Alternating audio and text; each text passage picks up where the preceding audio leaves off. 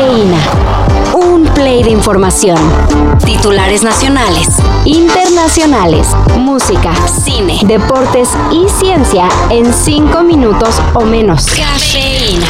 Que no se nos olvide lo que pasó en el centro migratorio de Ciudad Juárez. Se produjo pues eh, un incendio en un albergue de migrantes en la frontera. Y menos ahora que gracias a un reportaje de Vice se reveló que dicho albergue de migrantes, como amablemente lo llama AMLO, no era más que un centro de extorsión. Según testimonios, los migrantes eran detenidos sin haber cometido ningún delito y solo eran liberados hasta pagar una mordida de hasta 200 dólares. Así que las personas que murieron encerradas en el incendio del pasado 27 de marzo no fue por otra cosa que por no tener dinero para ser liberados. Yo sé que ustedes están muy interesados en esto, ¿no? más que por el dolor que les puede causar este, por el amarillismo. Ayer 23 turistas fueron secuestrados en Matehuala, San Luis Potosí. Oh, esperen, o fueron asaltados o ya los encontraron. Ustedes disculpen, pero es que las autoridades no se ponen de acuerdo.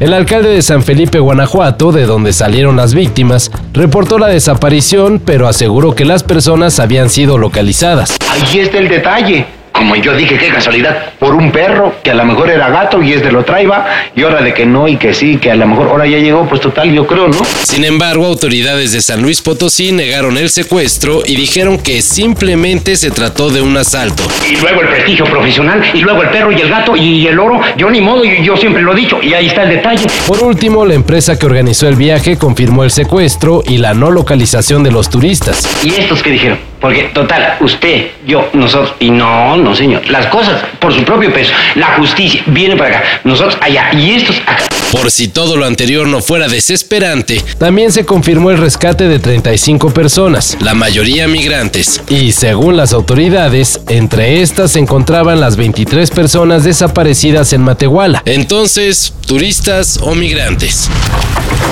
Se los dije, Mick Mars no estaba conforme y tenía diferencias con Motley Crue al momento de su salida. No todo fue la enfermedad. La banda Motley Crue es demandada por nada más y nada menos que Mick Mars, su guitarrista original.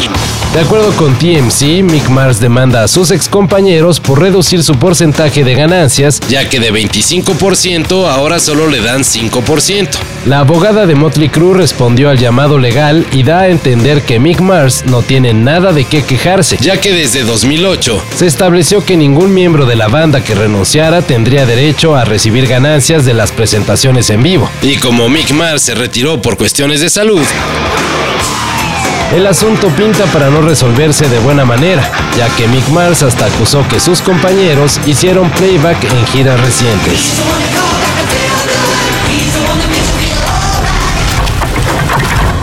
Mientras en redes está dura la pelea entre quienes quieren que Memo Ochoa siga defendiendo la selección nacional y otros quieren que se le dé la oportunidad a Carlos Acevedo, podría ser que el nuevo portero esté en España. Según el periodista Kerry News, Diego Coca sigue muy a detalle lo que hace Alex Padilla en el Athletic de Bilbao, y en una de esas podría dar la sorpresa en las futuras convocatorias. Según informes del Centro de Investigaciones Colegio de la Frontera Sur, recientemente se detectó una intoxicación masiva de abejas en el municipio de Jopelchen, Campeche, algo que despertó preocupación entre los especialistas, ya que por una parte se trata de millones de abejas muertas, y por otra, porque todo sucedió de un día para el otro. El 30% murió en un periodo de 48 horas. Falta confirmar, pero todo apunta a que un insecticida aplicado en una parcela es responsable de lo que ya puede considerarse como un serio daño ambiental. ¿Qué demonios haces, Carmen? Te mato, lamentablemente solo pude comprar un bate de plástico, así que tardaré un rato. ¡Carmen!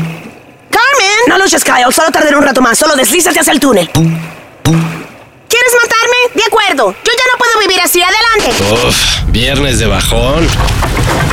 Todo esto y más de lo que necesitas saber en sopitas.com. El guion corre a cargo de Álvaro Cortés y yo soy Carlos el Santo Domínguez. Cafeína. Un shot de noticias para despertar. Lunes a viernes por sopitas.com y donde sea que escuches podcasts.